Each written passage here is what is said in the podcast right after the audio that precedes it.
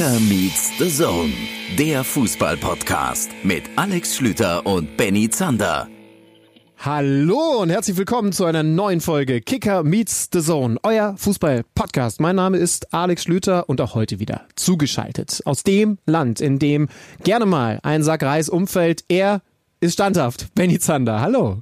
Hallo, wenn du sehen könntest, ich winke dir gerade, aber halt aus, ich weiß gar nicht, wie viel Kilometer ich gerade von dir entfernt bin, auf jeden Fall weiterhin aus Shenzhen, wo ich mich auch letzte Woche schon gemeldet habe. Schön, Schlütenmann, dass die Leitung auch diesmal wieder steht und wir hier zusammen podcasten können, obwohl es bei mir schon abends ist und bei dir, ich glaube, noch nicht mal so wirklich Nachmittag, ne? Nee, es ist Mittag und das an diesem Tag, an dem das Transferfenster schließt. Ähm, das heißt also, wir zeichnen jetzt halt um eine Zeit auf, in der wir davon ausgehen müssen, Benny, sind wir ganz ehrlich, ähm, wo noch so ein paar Spieler über die Ladentheke gehen werden. Müssen wir ein bisschen spekulieren. Wenn ihr das jetzt hört, dann werdet ihr natürlich schon wissen, dass Jerome Boateng, und das könnt ihr jetzt für euch selber ausfüllen, wird Jerome Boateng noch wechseln? Nee, äh, ich glaube, der hat schon gesagt, dass er, dass er gerne bei den Bayern bleiben möchte, ne? Ist das richtig? Ja, das sind zuletzt ähm, zumindest die Medienberichte, die man so lesen konnte und sehen konnte, dass er wohl doch nicht Richtung zum Beispiel Juventus Turin geht. Da ist jetzt eher Skodra Mustafi auf der Liste. Also übereinstimmende Medienberichte, die besagen, dass Jerome Boateng tatsächlich beim FC Bayern München verbleiben wird. Aber du sagst es ja, wir können es nicht sagen. Hier in Japan wäre das Transferfenster, äh, in China, hier wäre das Transferfenster jetzt schon zu. Da ist es nämlich schon kurz nach sieben. In Deutschland ist es bis 18 Uhr, ne? Ist es auf. Mhm. Ja, und so lange weht da der Wind fröhlich rein. Neymar wird noch wechseln, oder? Also nicht in die Bundesliga, aber, aber zum FC Barcelona, das wird schon noch passieren.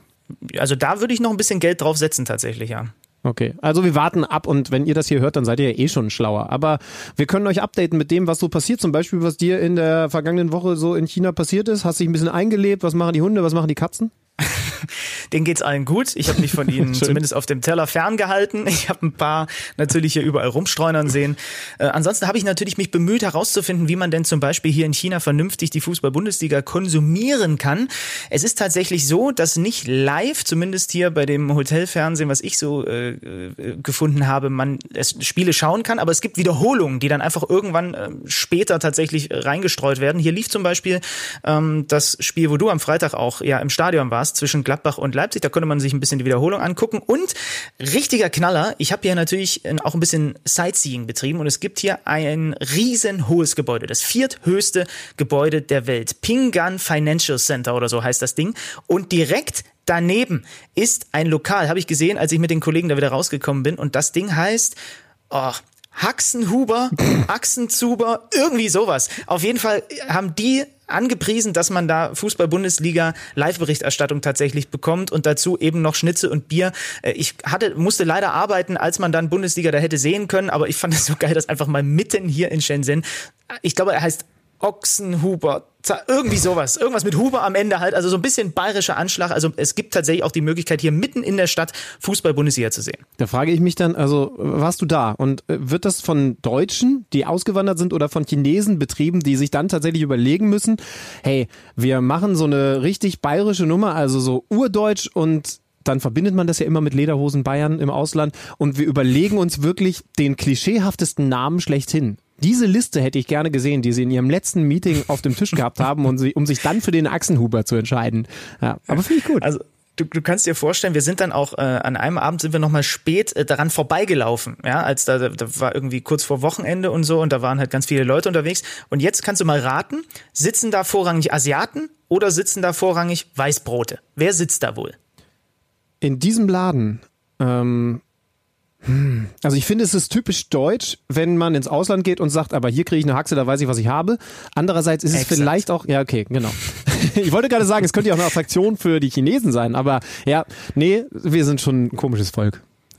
Und deswegen habe ich mich dann auch mit dem Kollegen da, dazu entschieden, da uns nicht hinzusetzen, weil da eben nur Europäer und wahrscheinlich 80 Prozent Deutsche gesessen haben. Deswegen, wir sind dann in den Laden gegangen, wo halt tatsächlich auch, so war zumindest unser Eindruck, auch mal ein paar Einheimische sind. Vielleicht, vielleicht war es aber auch der Wirt selber, Hubert Haxenhuber, der da äh, dich gerne empfangen hätte und dir ein bisschen was zu der Geschichte des Ladens erzählt hätte. Schade. Lass uns ein bisschen über Fußball sprechen. Also dieser Spieltag mittlerweile ja der dritte der Fußball-Bundesliga-Saison 19 100, äh, 2019, wir sind ja mittlerweile ein Jahrhundert weiter, Entschuldigung, 2019, 2020, ähm, mit einem Topspiel am Freitag, da können wir gleich drüber sprechen, bei dem wir mit der Zone vor Ort gewesen sind, Gladbach gegen Leipzig, mit einer absoluten Überraschung.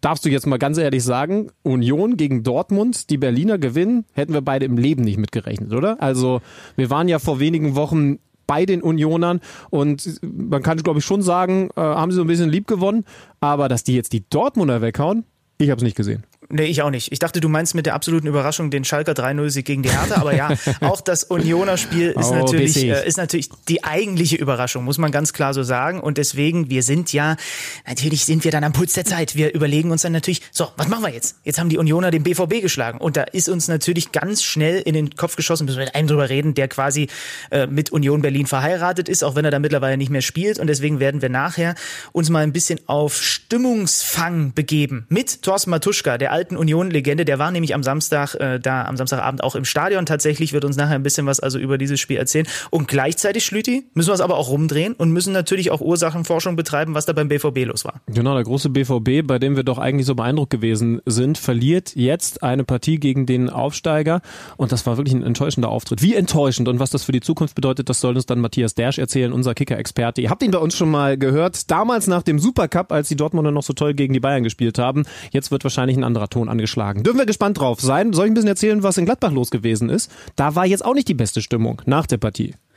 Ja, unbedingt. Also ich, ich, ich habe ja, wie gesagt, hier ein bisschen ähm, Wiederholung tatsächlich gesehen, habe dann natürlich, ähm, das ist ja auch sicherlich bei euch genau so thematisiert worden, ähm, versucht besonders darauf zu achten, wie sind beide Mannschaften taktisch eingestellt, was haben sie sich überlegt. Also wir haben ja zum Beispiel kurz vorher nochmal Kontakt gehabt, du hast ja bei mir auch nochmal nachgefragt, ähm, wie denn die, wie, wie denn äh, mhm. so typische Leipziger Grundordnung in der vergangenen Saison waren und dann jetzt eben in Veränderung dazu, was mit Nagelsmann los ist. Und dann habe ich das gesehen und dachte mir, aha, guck mal an. Er ist im Grunde genommen zurückgegangen zum Rangnick-System. Muss ich dich jetzt übrigens mal loben, ne? Also ich habe mir tatsächlich relativ kurz vor dem Spiel noch die Info reingeholt, wie die Grundausstellung in der vergangenen Saison unter Rangnick gewesen gewesen ist.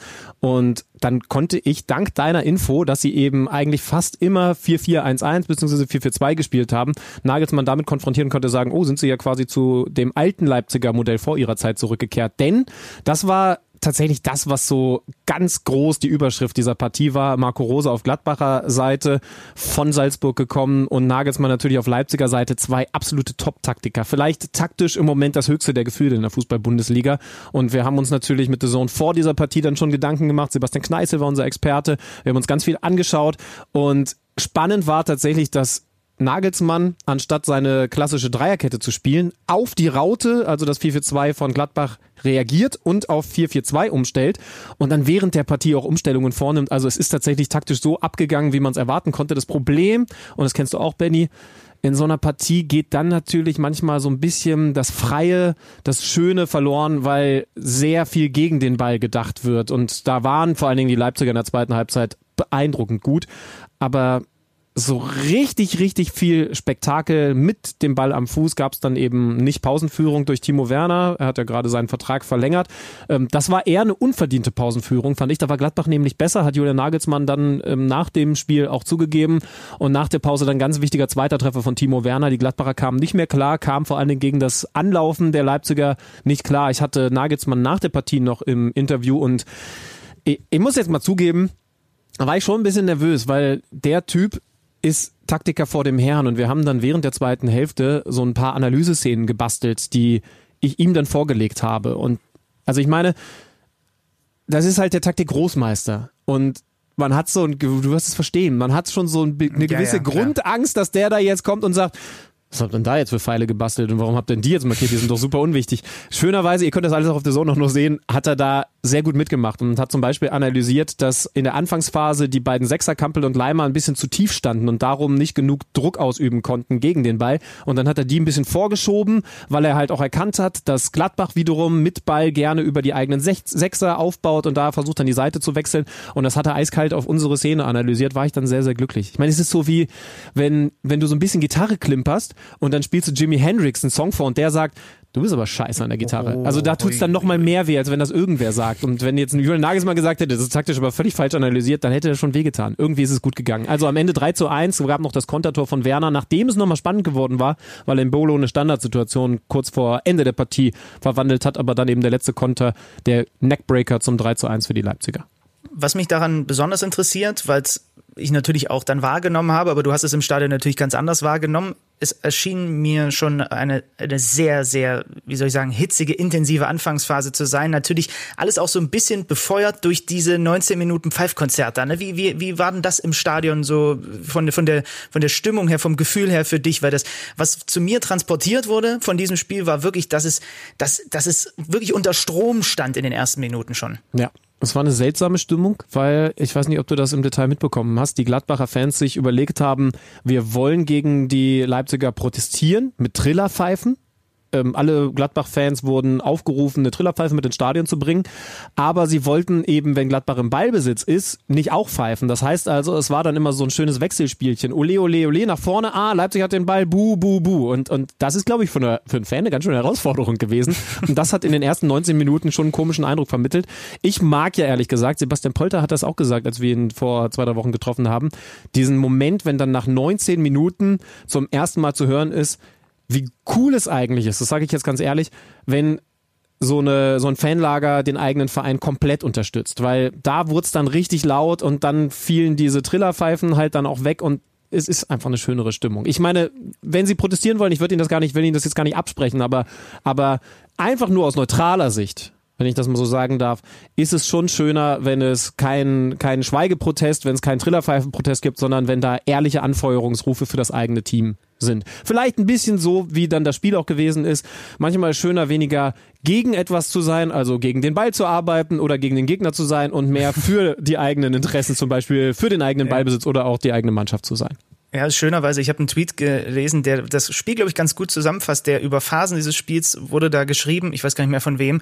Wenn da nicht Rose und Nagelsmann auf der Bank sitzen würden, würde man sich über die Qualität des Spiels beklagen. So feiert man es so ein bisschen als Taktik Festival, so nach dem Motto. Ich glaube, du hast es ja auch schon angedeutet, mhm. hier und da ist da tatsächlich was dran gewesen. Ich kann übrigens einen netten Quervergleich tatsächlich machen hier zur Stimmung in der Basketballhalle. Ich war ja gestern hier beim ersten äh, Länderspiel der deutschen Mannschaft, leider verloren gegen Frankreich, aber was interessant war, auch bei dem Spiel Dominikanische Republik gegen Jordanien schon vorher, es ist ja ein anderes Setting als in dem Stadion, in dem du warst, weil natürlich vorrangig Chinesen in dieser Halle sind.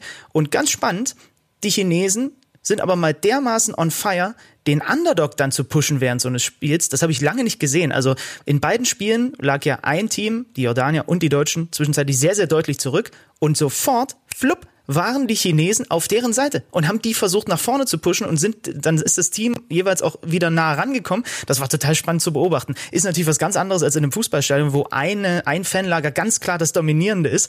Aber das habe ich gestern mit so einem Schmunzeln gesehen, dass irgendwie die Chinesen da Bock drauf haben. Die sehen, okay, die waren doch jetzt quasi schon klinisch tot, jetzt kommen sie wieder zurück und dann sind das jetzt unsere Favorites. Fand ich irgendwie ganz, ganz Ist eine putzig. Sache, von der wir im Podcast schon auch profitieren könnten, ne? Wenn wir so ein bisschen die Underdog-Rolle haben, wenn die Zuhörer sagen, die sind ja im Grunde schon klinisch tot, die brauchen jetzt unsere Unterstützung, würde uns schon nach vorne pushen. Ja. Kein Wunder, dass nur Chinesen in der Halle sind, wenn die Touris alle im Haxenbauer sind. Aber das nur nebenbei. Ja, logisch. Ja. Logisch. Äh, eine Sache noch, ähm, bevor wir dann uns gleich äh, mit dem nächsten Spiel beschäftigen. Breel Embolo. Spielt auf der 10 bei Gladbach. Ist mhm. richtig, ne? Ja, hat er jetzt gemacht, war auch so ein bisschen die, die, der taktische Kniff von Rose. Aber ja, er hat hinter den beiden Spitzen gespielt. Weil ich glaube, es gibt diverse Schalker, die sich bei manchen Szenen, die ich hier auch gesehen habe von diesem Spiel, die Augen reiben über, über, über Breel Embolo, der auf Schalke nicht funktioniert hat, viel Geld für ihn investiert, dann leider ja auch verletzt gewesen, aber nicht funktioniert hat. Und ich erinnere mich in der Anfangsphase an diesen einen Chip-Pass mit dem Außenriss, dem Ball entgegenkommt, über die Viererkette drüber hinweg auf Player, der da eigentlich das 1 zu 0 für Gladbach machen kann. Das war natürlich für mich eine der Aktionen dieses Spieltags im Grunde genommen, auch wenn es am Ende kein Assist gewesen ist, weil eben der Mitspieler das Tor nicht gemacht hat, aber der scheint gut zu zünden da, ne? Mhm, ja.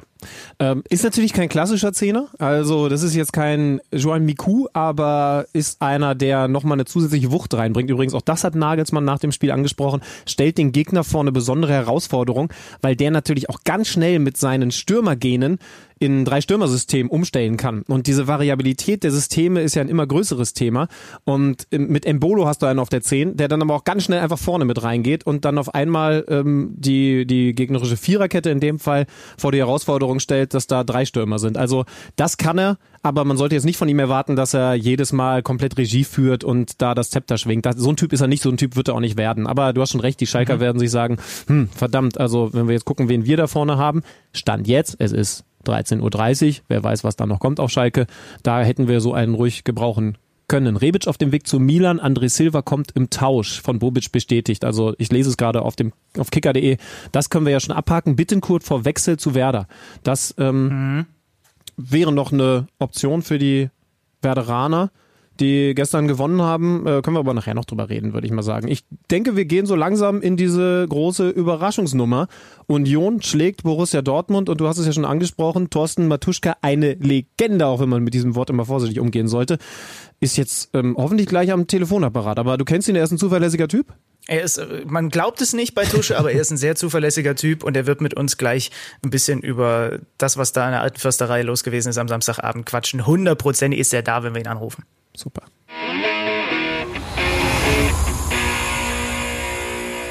So, und da ist er auch schon. Uns zugeschaltet. Einen wunderschönen guten Tag, mein lieber Thorsten Matuschka. Schön, dass du da bist. Grüß euch, alles gut? Grüß dich, Tusche. Ja, bei, bei, mir alles super. Benny in China ähm, wohlgenährt. Ich darf nicht verraten, mit welchen Lebensmitteln, aber das geht's auch gut. Die wichtigere Frage ist ja eigentlich, wie es dir geht. Ich habe jetzt zuletzt mitbekommen, dass du Rücken-Bandscheibenprobleme hast. Das, zwickt das noch? Geht es dir gut? Kannst du dich bewegen? Also ich kann mich einigermaßen bewegen, aber ab und zu habe ich schon noch Schmerzen. Das ist halt ein Bandscheibenvorfall. Krieg jetzt Spritzen, die helfen zum Glück. Ja, mal gucken. Ich hoffe, dass ich das irgendwie in den Griff kriege. Wie ist es denn eigentlich generell mit dem Körper? Ich glaube, es ist jetzt ein bisschen was über ein Jahr nach, nach dem offiziellen Karriereende. Wie sah es aus mit dem Thema abtrainieren, sich irgendwie fit halten oder doch erstmal Dirk Nowitzki-mäßig äh, erstmal Gas geben, wenn man dann nicht mehr spielt? Äh, vom, vom Bein ein bisschen, muss ich sagen. Aber weil ich ja Co-Trainer bin bei der VSG Knirke, kann ich die Woche später mal äh, mittrainieren, weil wir halt auch oft nicht genug Spieler sind. Da konnte ich meinen Unrumpf ein bisschen bewegen. Aber ich hätte ein bisschen was mit äh, Stabi machen sollen für meinen Rücken. Das habe ich halt natürlich ein bisschen vernachlässigt. Jetzt kriege ich die Quittung und habe mir vorgenommen, äh, ein bisschen was für, ja, für die Körperacht zu tun, damit es meinem Rücken besser wird oder besser geht. Also von daher muss ich mich da ein bisschen straffen und kann jetzt nicht nur die schönen Dinge des Lebens genießen. Also ein bisschen, ja, Strafe und ein bisschen was für den Körper muss ich schon machen. Oh, Rücken ist aber auch das dürfste Thema im ganzen Körper, ne? Ganz eklig, muss ich ja, Benny hat's, ich hab's auch. Und wenn du irgendwelche genialen Übungen hast, dann melde dich gerne, weil irgendwie. Nee, die behalte ich für mich. Die behalte ich für mich, damit ihr weiter Schmerzen habt. Nein, mache ich. Tusche, du warst im Stadion äh, an der Alten Fürsterei, quasi in deinem alten Wohnzimmer, da wo Union die Überraschung des Spieltags geschafft hat. Schlägt Borussia Dortmund 3 zu 1. Wie waren deine Eindrücke? Ja, Wahnsinn. Also äh, Stimmung ja sowieso äh, wie immer überragend. Ja, und dann liefern sie halt noch so ein Spiel ab muss ich sagen, ich habe damit nicht gerechnet. Ich glaube, viele nicht. Ja, aber man sieht, was im Fußball so möglich ist, ja, dass, äh, dass man auch einen Borussia Dortmund schlagen kann und äh, was nach dem Spiel abging, ja, also währenddessen und nach dem Spiel, ist ja so, der Matthäus hatte geguckt, der hat glaube ich die Welt nicht mehr verstanden, weil er war das erste Mal im Stadion gewesen, in der alten Försterei und äh, hat es auch nur vom Hörensagen gekannt. Jetzt hat er es mal mitbekommen, was da abgeht und äh, ja, er hat viele Videos gemacht, viele Fotos und äh, ja, das war, man hat gemerkt, ja, dass, die, dass der Fan, ja, der Verein wirklich nach den drei Punkten geletzt hat in den, in den ersten drei Spielen. Jetzt haben sie es natürlich dann noch gegen Dortmund. Das ist natürlich ein überragendes Gefühl für den ganzen Verein, ja, für die ganzen Fans. Und äh, wie gesagt, ich bin froh, dass ich da mit dabei sein durfte, ja, und, und dieses Spiel erleben durfte. Und und nun hat auch äh, absolut verdient gewonnen, das muss man ja auch sagen, ja. Und äh, von daher war es ein geiles Erlebnis, wie immer, in der Försterei. War das so ein bisschen so ein Paradebeispiel dafür, was bei Union alles zusammenkommen muss in dieser Saison, damit es am Ende vielleicht auch wirklich mit dem großen Ziel Klassenhalt klappt? Also Funke von den Fans überspringen, wie die, wie die Jungs auf dem Rasen geackert haben. Ist das genau das Geheimrezept, was am Ende vielleicht den Klassenhalt bringen wird? Ja, definitiv. Also alles andere wird, glaube ich, schwierig. Ja, also sie müssen, glaube ich, äh, Woche für Woche dann auch immer fast an die 100 Prozent kommen, die komplette Mannschaft. Ja, weil man sieht schon, ja, wenn Dortmund mal ein 1 gegen 1 gewonnen hat, wie sie abgehen, ja, was Tempo betrifft, da gibt es schon noch Unterschiede, ja, aber das war ja vorher klar. Aber der Zusammenhalt, ja, die Mentalität kann auch oft die Qualität schlagen. Und äh, gerade zu Hause, ja, wie du gerade gesagt hast, mit den Fans musst du von Anfang an versuchen, die hinter, hinter dich zu kriegen. Und viele Vereine, die es nicht kennen oder viele Spieler, die dann halt äh, ja, nach Stadion kommen, die denken erstmal, Alter, was ist denn hier los? Die ganzen positiv bekloppten Fans von der ersten Sekunde bis zur letzten, egal wie steht, ja. Also ich meine, gegen RB Leipzig war ja auch 0-4 verloren, aber die Stimmung war ja trotzdem, also. Und äh, das muss ein Faustpfand werden, gerade zu Hause. Ja, und, und, und auswärts äh, kannst du auch was holen, definitiv, ja, mit der Mannschaft. Wie gesagt, wir müssen halt immer an die Leistungsgrenze kommen und die, die Neuzugänge müssen funktionieren, weil sie haben natürlich auch einen sehr, sehr großen Kader. Aber äh, ich glaube, wenn du das hinbekommst, ja, jetzt sind sie angekommen, jetzt haben sie aus, aus den ja, ersten drei Spielen vier Punkte. Ich glaube, damit hat jetzt auch nicht jeder unbedingt gerechnet, äh, geholt. Jetzt hast du Bremen in zwei Wochen zu Hause. Ja, vielleicht kannst du ja sogar äh, auch gegen die gewinnen. Dann hättest du sieben Punkte nach vier Spielen. Ich glaube, dann bist du richtig gut dabei. Aber das muss auf jeden Fall der Weg sein, gerade zu Hause, wie gesagt, die Punkte zu holen. Wie findest du die Kader-Zusammenstellung eigentlich an, an, an sich? Tusche, du bist da ja ganz nah dran. Wir waren vor zwei Wochen da, haben mit Sebastian Polter geredet und mal ganz ehrlich, wir waren so ein klein bisschen verwundert, als wir uns den Kader genau angeschaut haben, dass Union als Mannschaft, die ja dann viel auch gegen den Ball spielen wird, sich zum Beispiel so eigentlich drei relativ klassische Mittelstürmer leisten kann. Ist das nicht ein bisschen komisch? Ja, schon. Also klar, sie haben über die Außen natürlich sehr, sehr viel Tempo geholt. Ja, das ist natürlich auch, ja, Ute ist halt einer, der halt auch ein gutes Tempo hat. Aber gerade ein Polti oder ein Andersen sind halt dieselben Spielertypen, ja. Und ähm, ja, also ich finde den Kader relativ groß, muss ich sagen. Ja, das kann ein Problem werden, wenn es nicht, wenn es nicht gut läuft. Klar, wenn es jetzt, jetzt hast du gegen Dortmund gewonnen 3-1, jetzt ist äh, eh egal, ja. Aber wenn es mal dann vielleicht mal so sein sollte, dass du vielleicht mal vier, fünf Spiele verlierst, dann äh, äh, Spieler, die gerade letztes Jahr aufgestiegen sind, schon länger dabei sind, dann vielleicht sportlich keine Rolle spielen. Es kann schon äh, äh, ja, Rumoren dann innerhalb der Mannschaft, ja. Und das musst du natürlich versuchen, ja, äh, irgendwie dagegen zu wirken, ja, in der Mannschaft. Aber das wird, glaube ich, auch kann schwer werden, wenn du halt äh, so viele Spieler äh, Tag für Tag in der Kabine hast. Und äh, klar, du kannst jetzt 20 zwar mitnehmen am Spieltag, aber da hast du halt immer noch 10 oder 13, die nicht mal im Kader sind. Ja, und äh, ich glaube, das könnte äh, äh, Probleme geben. Ja, aber wir warten mal ab und äh, wie gesagt, ich glaube, Urs Fischer und sportliche Leitung, die werden sich schon Gedanken gemacht haben äh, äh um die Spielertypen, die sie geholt haben. Jetzt habe ich heute nochmal gelesen, sie wollen vielleicht sogar mal nochmal einen Sechser holen. Da bin ich gespannt, ob da heute mal was passiert, bis 18 Uhr. Ähm, ja, warten wir mal ab, wie sich das Ganze da entwickelt. Ja, ich habe ein paar Bilder von dir natürlich auch gesehen da am Rasen am Samstag. Ähm, wie ist denn das Gefühl für dich im Stadion an der Alten Försterei zu sein. Wie sehr kribbelt es zum Beispiel jetzt einfach am Samstag noch, du stehst da, du weißt, jetzt geht's ja gleich gegen äh, Borussia Dortmund, wie sehr kribbeln die Füße, wie sehr würdest du gerne da äh, ab und zu auch nochmal ein bisschen, bisschen mitkicken?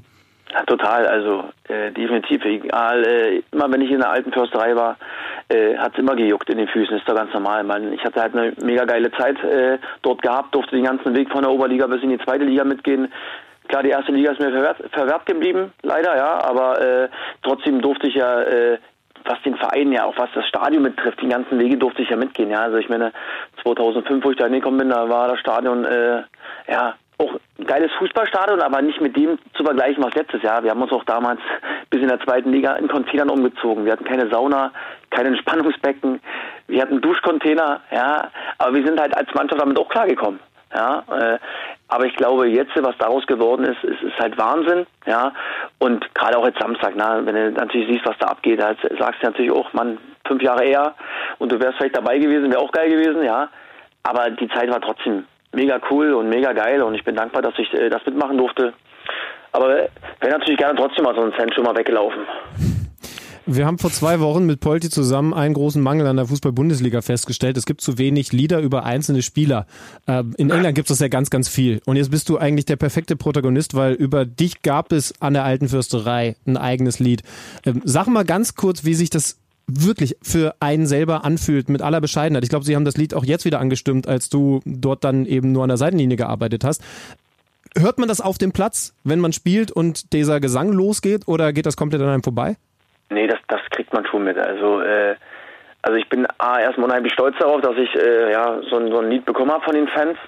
Ja, und äh, das hat ja, Gänsehaut, das hat, hat einen Schub durch den Körper gegeben, jedes Mal, wenn dieses Lied kam, ja. Also das war halt der blanke Wahnsinn. Und jetzt äh, am Samstag auch wieder, ja, wo ich in der Halbzeitpause bei Lothar stand und ein Interview gemacht habe, dann ging das wieder los, das, das Lied, ja. Selbst beim Aufstiegsspiel, äh, ich glaube 85. Minute gegen Stuttgart, äh, haben sie das Lied angestimmt, ja, obwohl man ja schon fünf Jahre weg ist, ja. Und da sieht man halt, dass man wirklich vieles richtig gemacht hat, ja, und, und den Leuten äh, in, im Gedächtnis geblieben ist, ist natürlich echt eine mega geile Sache. Ja, ich kenne aussehe, also ich meine, wenn ich überlegt hätte, äh, vor, vor 15 Jahren, dass ich mal äh, ja, so ein Lied bekomme, da hätte ich gedacht, na komm, ist ja gut, Junge, spinn mal nicht rum. Ja, äh, aber das ist halt, wie gesagt, ein mega geiles Gefühl, ja. Das äh, vermisst man natürlich schon, ist auch klar, ja. Deswegen ist es umso geiler, wenn es wenn es dann mal angestimmt wird, ja. Und äh, wie gesagt, ich hätte nichts dagegen, wenn jetzt ein paar andere das auch noch kriegen könnten, ja. Also, aber da müssen ja die Fans sich ein bisschen ein paar Gedanken machen. Bei Auswärtsfahrten, wenn sie voll sind, da kommt ja den meisten die besten Ideen raus. Und da bin ich mal gespannt, ob der eine oder andere nochmal ein Lied bekommt. Ja, wir, wir, wir appellieren weiter, äh, weitere Weiter Fanlieder. Ga, gerne, gerne. Viel Bier trinken und kreativ Genau. werden, Leute. Das mit dem Bier, ja, das lassen wir jetzt einfach mal so stehen. Ähm, es gibt in dieser Saison ja dann schönerweise auch endlich in der Hauptstadt wieder ein Derby. Auch darüber haben wir mit äh, Sebastian Polter vor ein paar Wochen schon gesprochen. Du weißt, wie sich das anfühlt, bei so einem Derby gegen die Hertha auf dem Rasen zu stehen und dann auch vor allen Dingen noch zu treffen und ein wichtiges Tor zu erzielen. Wie oft wirst du eigentlich darauf immer noch angesprochen, wenn Unioner Fans dich irgendwo sehen? Ja, natürlich äh, sehr, sehr oft, ja, und sehr, sehr viel. Ist ja auch klar. Das ist natürlich, äh, das war natürlich für uns als Mannschaft damals natürlich ein, ein, ein, ein, Riesending, dass wir das Spiel gewinnen konnten, ja, obwohl wir wirklich nicht gut waren. Ja, und der Freistoß ja auch nicht gut war. Zum Glück war halt der Torhüter noch schlechter als der Freistoß. Und der Ball war drin und wir haben das Derby gewonnen. Und äh, Mann, was was das äh, mit so einer Stadt macht, ja. Und jetzt, äh, das war damals zweite Liga schon schon unfassbar, ja, was das ausgelöst hat. Und jetzt hast du es in der Bundesliga, ja. Also also auf diese diese Spiele freue ich mich natürlich besonders, so wie jeder Spieler, jeder Funktionär, jeder Fan, ja. Und äh, ist natürlich auch ein unbeschreibliches Gefühl. Also ich, aber auch jeder andere Spieler, der dabei war, der wird das nie vergessen.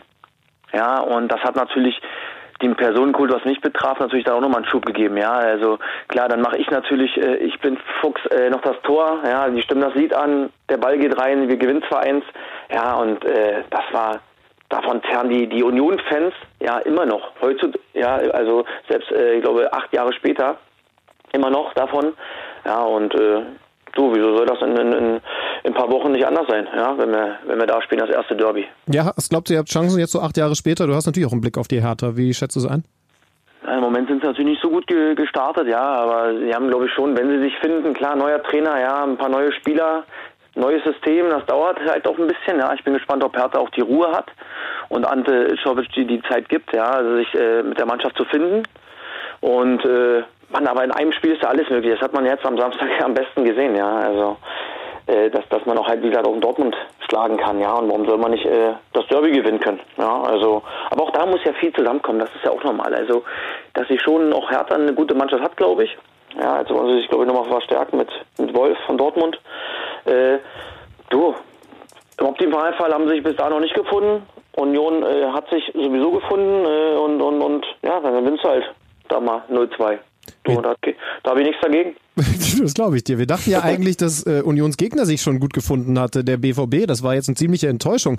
Wie schätzen das ein? Sind die jetzt doch nicht gut genug, um die Bayern dieses Jahr endlich mal zu entthronen?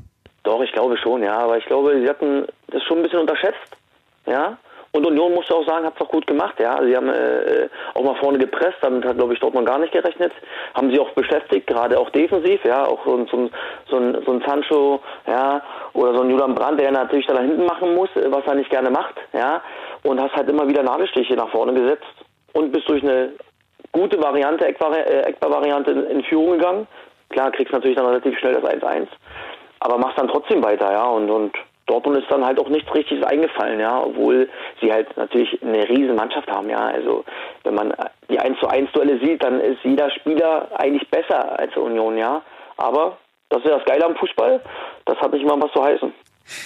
Ja, handgestoppte eine Stunde und zwölf Minuten von Berlin Richtung Süden entfernt, wenn die Deutsche Bahn zumindest pünktlich ist, liegt Leipzig. Wir haben vorhin schon über die Leipziger geredet, über die Stadt, in der ich wohne. Die sind aktuell Tabellenführer, haben jetzt gegen Gladbach dank eines überragenden Timo Werner gewonnen.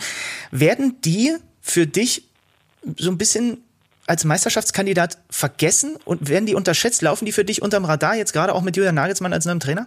Ja, ich glaube schon. Also, dass, dass viele halt äh, Bayern und Dortmund auf, auf, dem, auf dem Schirm haben. Ja, aber Leipzig äh, hat eine Mannschaft, die jetzt auch schon, äh, glaube ein, also Minimum ein oder zwei Jahre fast komplett so zusammenspielt.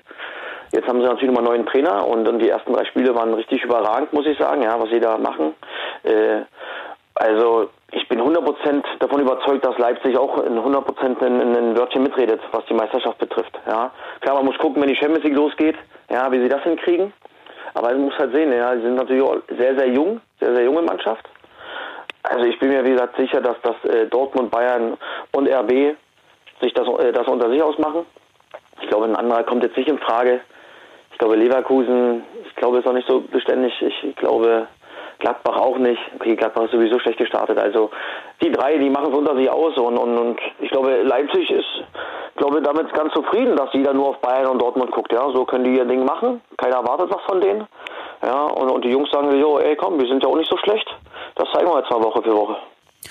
Du hast es vorhin schon gesagt zum Abschluss, du bist äh, Co-Trainer bei Altklinike, du machst dazu, das weiß ich auch, äh, regelmäßig auch Jugendcamps und ähm, als wir das letzte Mal uns gesehen haben, hattest du mir erzählt, dass du gerade auch dabei bist, Trainerschein zu machen. Wie bis wie weit ist es da und wie groß sind eigentlich die Ambitionen, dass du tatsächlich auch irgendwann mal in einer höheren Liga im deutschen Fußball auf so einer Bank als Cheftrainer sitzt? Also ich mache auf jeden Fall meinen A-Schein. Ja, ich versuche, dass ich das dies Jahr noch hinbekomme. Wenn ich mache, ich es halt, äh, äh, versuche ich es Anfang nächsten Jahres zu bekommen oder hinzubekommen, weil es halt auch nicht so einfach mit einem Co-Trainer-Job. Ja, dann bist du halt natürlich auch mal zwei Wochen lang weg. Ähm, also den A-Schein möchte ich auf jeden Fall machen. Damit kann man halt äh, Regionalliga trainieren und A und, A und B und dann Bundesliga. Und ob ich den Fußballlehrer mache, muss ich sagen, da habe ich jetzt noch gar keine richtige Meinung zu. Ja, ich will jetzt erstmal ein bisschen Erfahrung sammeln, das ist auch wichtig, ja. So, wenn man mal ein bisschen Fußball gespielt hat, ist man ja nicht automatisch gleich ein guter Trainer oder überhaupt ein Trainer. Ja, deswegen bin ich froh, äh, dass ich da Erfahrung sammeln kann und auch mal meine Ruhe habe.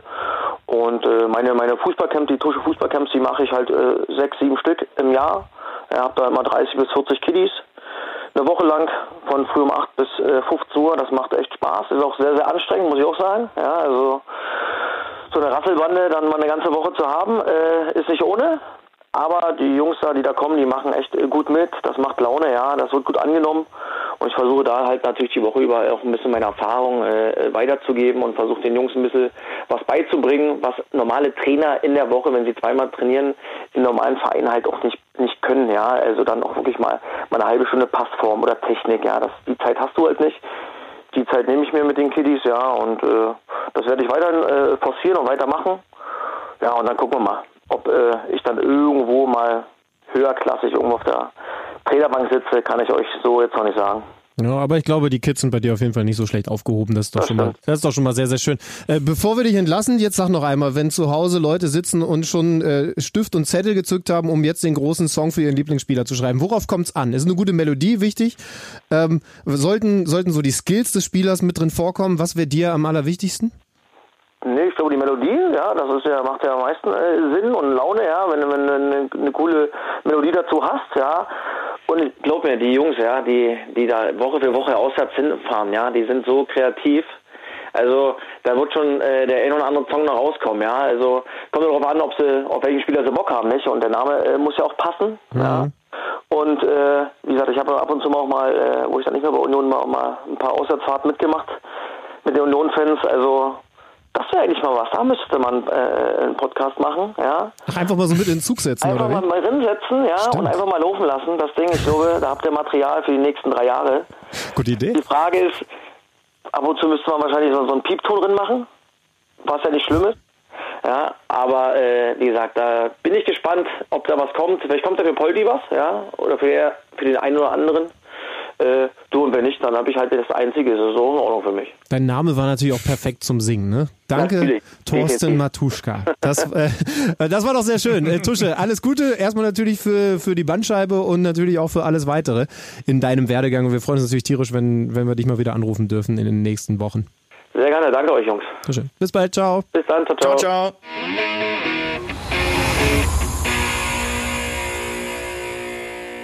Übrigens, Schlüti, falls du dich gerade gewundert hast, was diese seltsamen Geräusche im Hintergrund waren, ich wollte das Gespräch mit Tusche nicht unterbrechen. Ja. Ähm, es ist kein Scherz. Es hat hier einfach im Nebenzimmer einer angefangen zu duschen. Und ich, ich kann halt. Ja, also mal dünne Wände, was? Ne? Ja, es ich ist hab's halt, tatsächlich gehört, ja.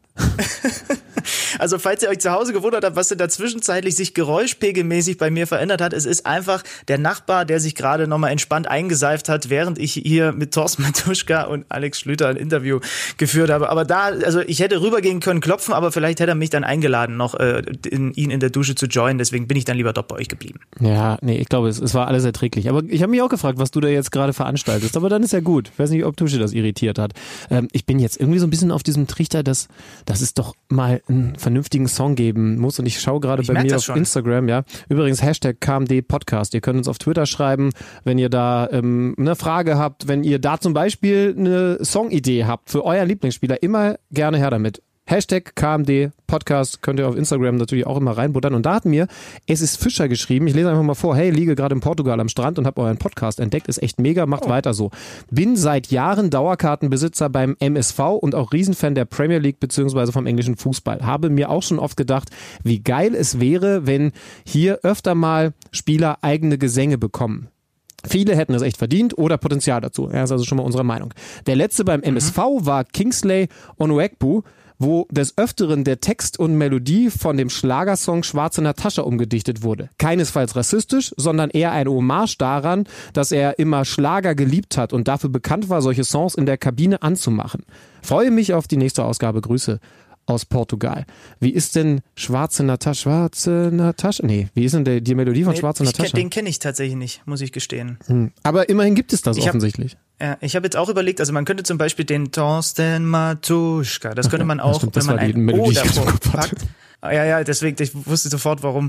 Äh, könnte man das auch für Jaden Sancho zum Beispiel beim BVB-Anhang benutzen, ne? Oh, Jaden San. Also, also mhm. gerne mal ein paar Hinweise. Wir, und ich werden, so gut kenne ich uns jetzt, wir werden uns die ganze Woche über nichts anderes mehr Gedanken machen, als darüber, welchen Song, welchen Refrain man denn gut mit einem Spielernamen verknüpfen könnte. Hashtag KMD Podcast. Alex und ich sind auch beide ja. bei Twitter und bei Instagram zu finden. Schreibt uns da im Zweifel auch direkt an.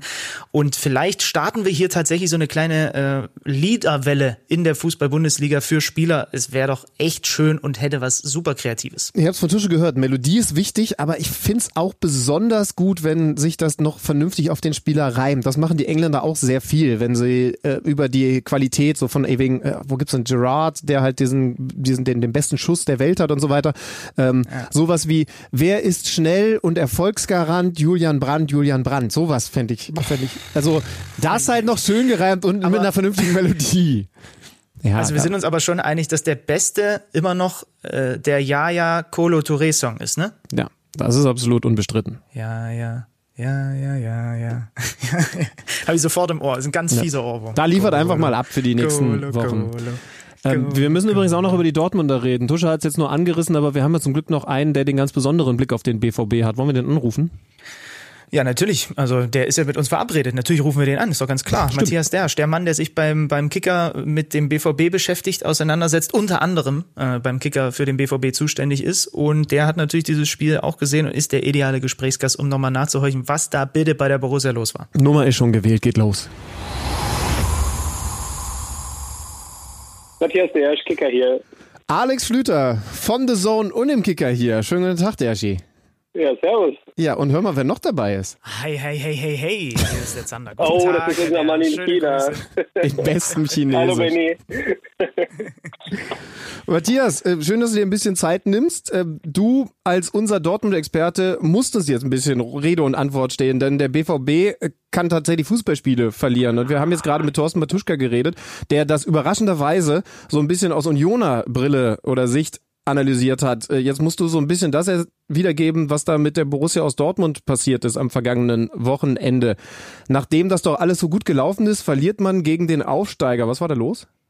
Ja, also ich meine, wir haben ja das letzte Mal über den BVB nach dem Supercup gesprochen. Seitdem ist ja schon ein bisschen was passiert. Es gab diesen äh, leicht und lockeren Auftaktsieg in der Liga gegen Augsburg und dann das Spiel gegen Köln. Und wenn man jetzt ganz penibel sein wollte, und der Kollege Thomas Hennecke war das am vergangenen Montag schon in der Ausgabe, dann hat man da 60 Minuten lang gesehen, dass da doch nicht alles so glatt läuft beim BVB. Ähm, damals haben sie das in Köln noch gedreht, haben noch 3-1 gewonnen, weil bei Köln auch so ein bisschen die Kräfte nachließen. Und ähm, ja, jetzt gegen Union hat sich das dann über 101 Minuten leider fortgesetzt aus Dortmunder Sicht was in Köln schon schiefgelaufen war. Und ähm, heraus kommt dann eben eine Niederlage, ähm, die man so ein bisschen, würde ich sagen, der eigenen Arroganz zuschreiben könnte. Viele ähm, sprechen vor allem erstmal darüber, dass das Spiel des BVB in Phasen in den letzten beiden Spielen und jetzt im letzten Spiel war es ja, ja sehr so sehr uninspiriert war, was aber natürlich bei dem Unionsspiel unterm Strich steht, ist auch ein Fragezeichen hinter der Defensive. Ich meine, wenn man sich das anguckt, sie sind jetzt in jedem Ligaspiel in Rückstand geraten. Wenn du dir anschaust, wie die Tore gegen Union fallen, unter anderem nach einer Eckball-Variante, unter anderem nach einem relativ schnörkellosen Spiel nach vorne. Was ist da los mit der Defensive? Wir haben auch schöne äh, öffnende Pässe zum Beispiel von Hummels und Co. gesehen, aber wie, wie sieht es denn mit, mit dem aus, wofür die Defensive eigentlich da ist beim BVB? Was ist denn da das Problem gerade? Ja, ich meine, wenn wir auf die Standards gucken, das ist ja fast schon grotesk, was der BVB da macht. Also das Problem zieht sich ja nicht erst durch diese Saison, sondern im Grunde auch schon durch die vergangene. Ähm, das heißt, man ist da eigentlich vorgewarnt und müsste eigentlich so langsam mal was dagegen tun, aber es passiert eben nichts. Ähm, das ist ja im Moment für den Gegner das einfachste Mittel. Man holt gegen Dortmund Standards raus, trainiert das in der Woche vorher und schießt dann ein, zwei Tore. Ähm, und das, das darf ja nicht sein. Also ähm, ich glaube grundsätzlich an der Qualität der Dortmunder Abwehr, da, da, müssen wir auch weiterhin nicht zweifeln. Die ist schon vorhanden. Ähm, das sind schon gute Spieler da. Aber ich glaube, dass ähm, das durchaus dann auch ein Kopfproblem ist. Also Marco Reus hat es ja gesagt, für die ganze Mannschaft. Ähm, wir müssen mal wieder dazu kommen, dass sie ähm, die Grundtugenden wieder nach vorne bringen. Ganz schreckliche Formulierung eigentlich, aber was er, glaube ich, damit sagen möchte, ist einfach, dass sie nicht nur alles mit Schnörkeln und mit Tricks und mit äh, halber Kraft regeln wollen, sondern eben auch zunächst einmal ein bisschen was dafür tun äh, müssen, dass sie die Spiele gewinnen, so wie Union das zum Beispiel gemacht hat. Das heißt, so ganz ohne Körperlichkeit, so ganz ohne Engagement geht es eben nicht. Und das gilt auch für die Abwehr, finde ich. Also man sieht, die sind teilweise im Kopf langsam. Wenn ich dann sehe, wie Akanji den Ball vor dem zweiten Tor ähm, lässig runterpflücken will und der springt ihm aber zehn Meter weg, das ist dann ziemlich unglücklich, vor allem wenn man dann über Spieler spricht, die von sich selber ja ganz andere Ansprüche haben und die auch offen formulieren. Also ich finde, das gehört zur Professionalität dazu, auch gegen vermeintlich unterlegene Gegner wie Union einfach 100 Prozent geben. Das ist eine totale Selbstverständlichkeit, aber offenbar muss man den BVB bzw. die Profis des BVB immer mal wieder daran erinnern. Wenn man heute den Kicker aufschlägt, dann wird man da noch ein paar mehr Zeilen von dir zu lesen. Ähm, und du thematisierst da unter anderem das, was du andeutest, dass gegen Außenseiter Underdogs immer mal wieder Probleme beim BVB da sind. Das ist schon eine gewisse Regelmäßigkeit. Jetzt ist Benny und mir noch was aufgefallen, dass unter den Leuten in unserem Freundeskreis, die man als BVB-Fan bezeichnen kann, der Kredit von Lucien Favre nicht besonders groß ist. Also man verliert ein Fußballspiel und sofort wird auch der Trainer so ein klein bisschen in Frage gestellt. Erstens, nimmst du das in Dortmund auch so wahr? Und zweitens, ist das gerechtfertigt? Naja, also Fakt ist, dass wir im Kicker Lucien Favre jetzt auch in der vergangenen Saison des Häufigen schon mal kritisiert haben. Ähm, ich glaube, über die fachlichen Qualitäten von Lucien Favre müssen wir nicht sprechen. Die sind vorhanden. Der kann einer Mannschaft sehr feinen Fußball beibringen. Ähm, aber er hat sicherlich Defizite in der in puncto Emotionalisierung. Das hat man am Samstag auch wieder gesehen. 70. Minute, Trinkpause. Ähm, Urs Fischer hat seine Mannschaft dann nochmal richtig gepusht, hat gesagt, haltet durch jetzt hier 20 Minuten noch, das packen wir. Ähm, da war richtig Feuer drin in der Ansprache und Lucien Favre hat zur gleichen Zeit mit seinen Assistenten eine Auswechslung besprochen. Das mag jetzt plakativ sein, wenn man das auf eine Szene runterbricht, aber es ist ja schon typisch für Favres äh, Führungsstil. Das ist niemand, der eine Mannschaft unter Feuer setzt, der, der ähm, ja wirklich dann aus den Spielern auch das Letzte rauskitzeln kann, was vielleicht gerade in solchen Spielen, in solchen emotionalen Spielen wie jetzt gegen Union nötig ist.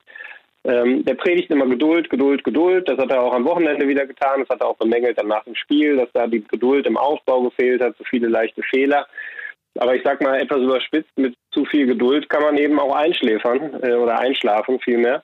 Ähm, und ähm, so sah es in der zweiten Hälfte aus. Also das war ein Tempo beim BVB und es passierte einfach nichts. Es kamen auch keine Impulse von draußen. Es wurde sehr spät erst gewechselt.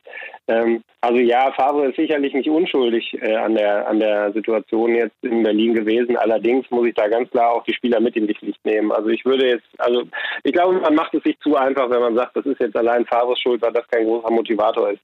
Ähm, da muss die Mannschaft auch, da muss auch ein bisschen was aus der Mannschaft kommen.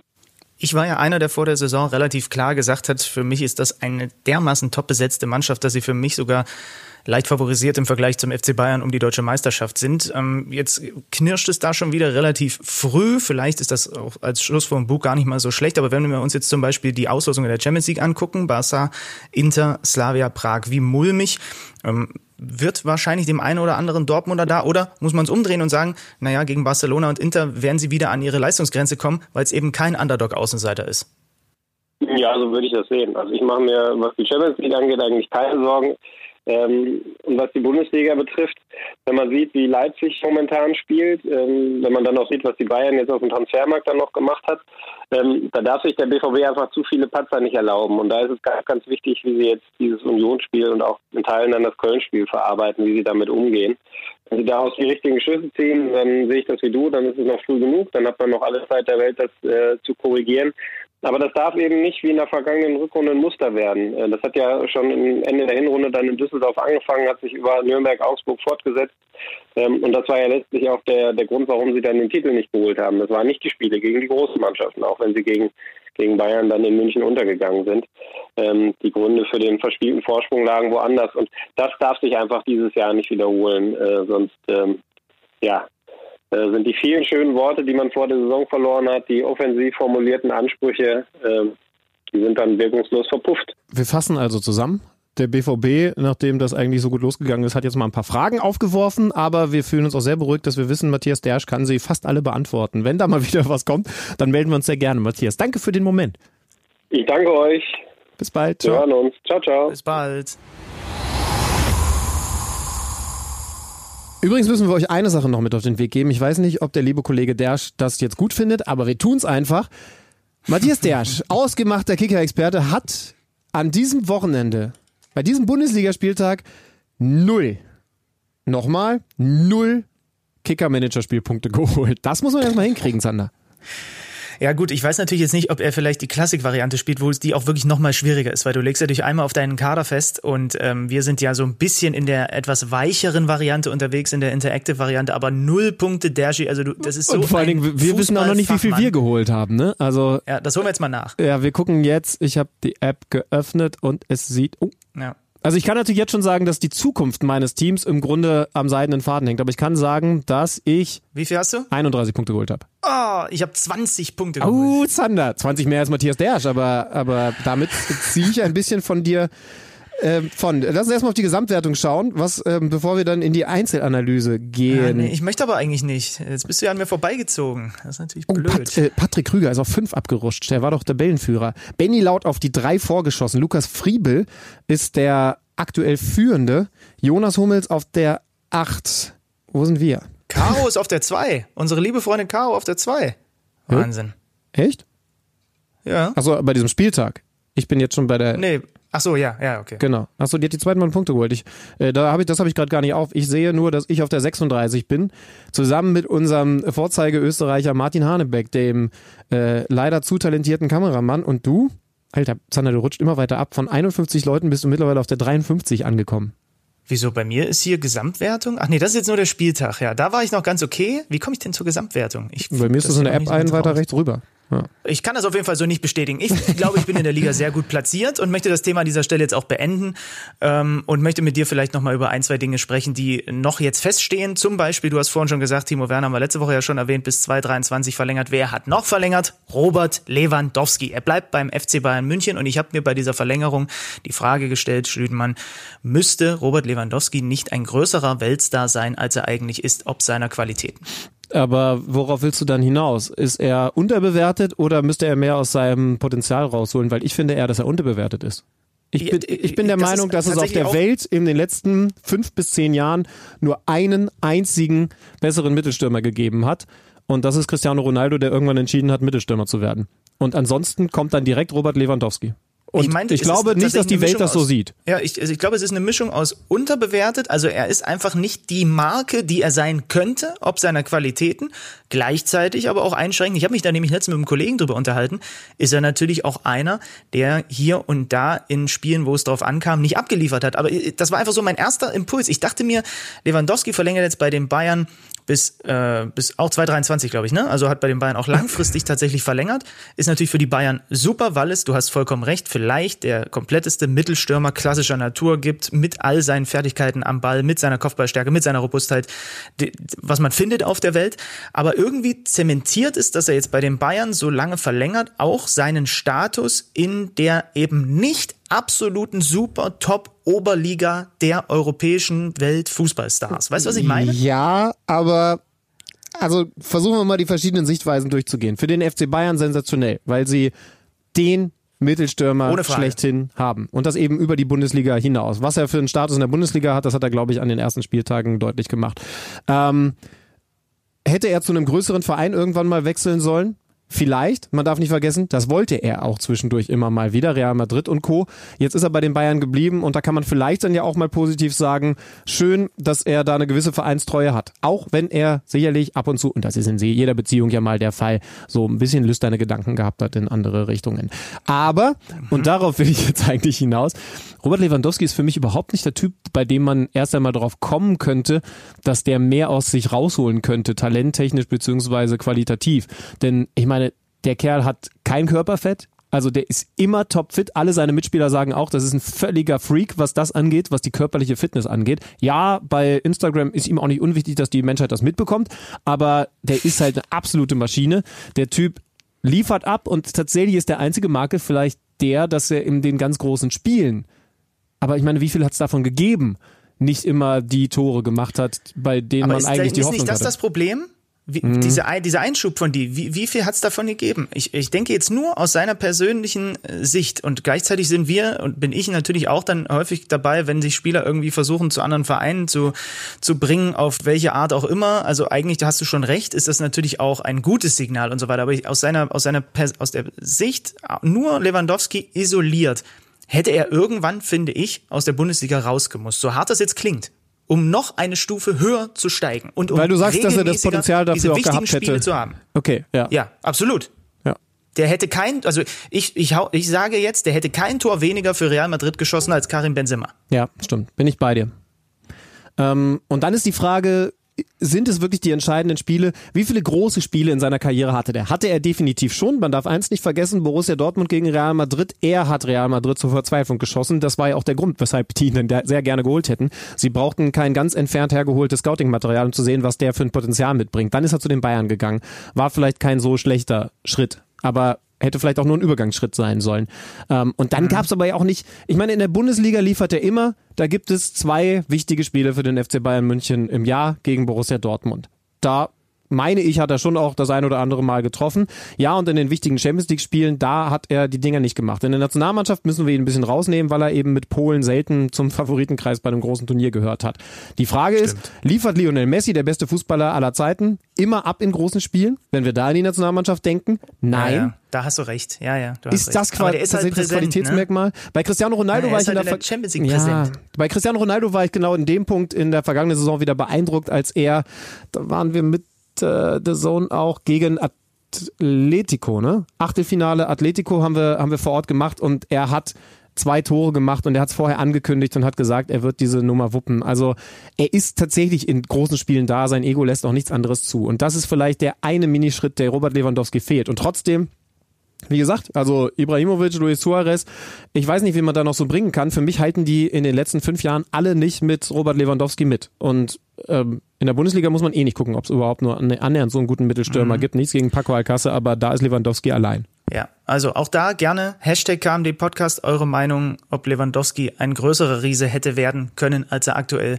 ist. Dann steht mittlerweile auch fest seit den letzten Tagen, dass Uli Hoeneß sich tatsächlich beim FC Bayern zurückzieht. Es gab eine Pressekonferenz mit sehr interessanten Aussagen, unter anderem über einen jetzt auch durch seine Aussagen nochmal bestätigt, hier und da schon sehr schwieriges Verhältnis zu Karl-Heinz Rummenigge. Oliver Kahn und der ehemalige Adidas-Chef Heiner werden in die Positionen von Rummenigge und von Hoeneß auf absehbare Zeit hineinrutschen. Über dieses Vakuum, was Hoeneß hinterlässt, haben wir schon gesprochen. Werden wir vielleicht in dieser Saison auch zum Beispiel mit Carlo Wild vom Kicker nochmal sprechen können.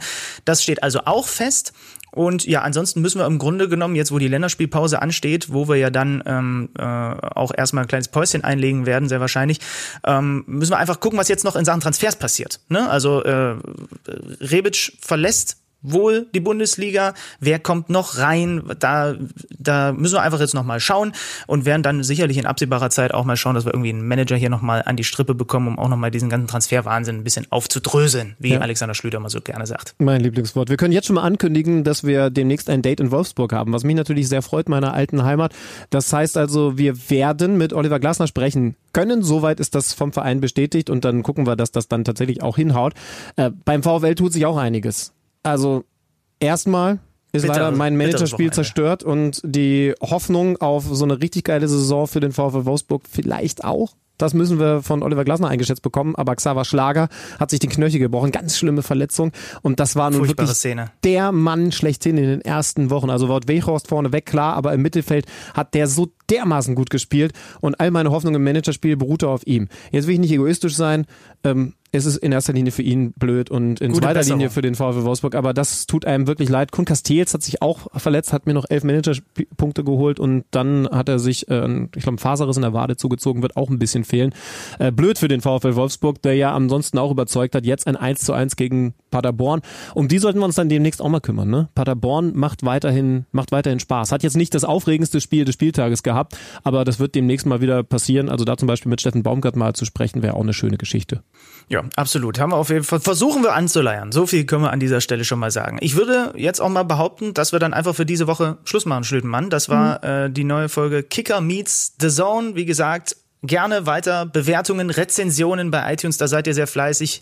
Diskutiert mit unter dem Hashtag KMD Podcast. Schreibt Schlüti und mich gerne bei Twitter, bei Instagram an. Wir gucken uns das alles an, was da von euch kommt zu diesem Podcast. Und dann sind wir spätestens nach der Länderspielpause, nach dem Bundesligaspieltag, nach der Länderspielpause. So ist es richtig. Auf jeden Fall wieder da. Vielleicht machen wir noch was zwischendurch. Müssen wir mal schauen. Ja, da kommt es natürlich auch immer auf dein Leben in China an. Aber du bist ja ganz gut aufgehoben. Also ich werde das so an deine Familie weitergeben. Du machst einen ganz guten Eindruck, die Leitung ist stabil und offensichtlich hast du dir an Hunden und Katzen noch keine Lebensmittelvergiftung zugezogen. Das sind doch erst einmal gute Signale, die du da aus dem fernen Asien sendest. Ja, äh, definitiv. Und wir machen jetzt einfach Feierabend und ich guck mal, ob nebenan noch eine Runde geduscht wird. Lieben Dank nochmal an Matthias Dersch. Hey, null Punkte, das kann mal passieren im Managerspiel. Und natürlich Thorsten Matuschka. Der Song, der wird in den nächsten Jahren noch durch die alte Fürsterei schallen. Schickt uns eure Vorschläge. Bis bald, wenn es heißt Kicker meets the Zone mit Alex und Benny. Macht's gut.